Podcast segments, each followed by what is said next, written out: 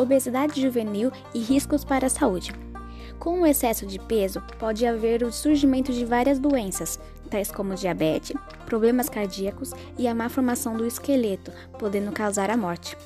No mínimo 15% das crianças e 8% dos adolescentes sofrem com diabetes e 8 a cada 10 jovens continuam obesos na fase adulta. A maioria das crianças ganham peso com facilidade devido a hábitos alimentares errados, inclinação genética, estilo de vida sedentário, distúrbios psicológicos, entre outros.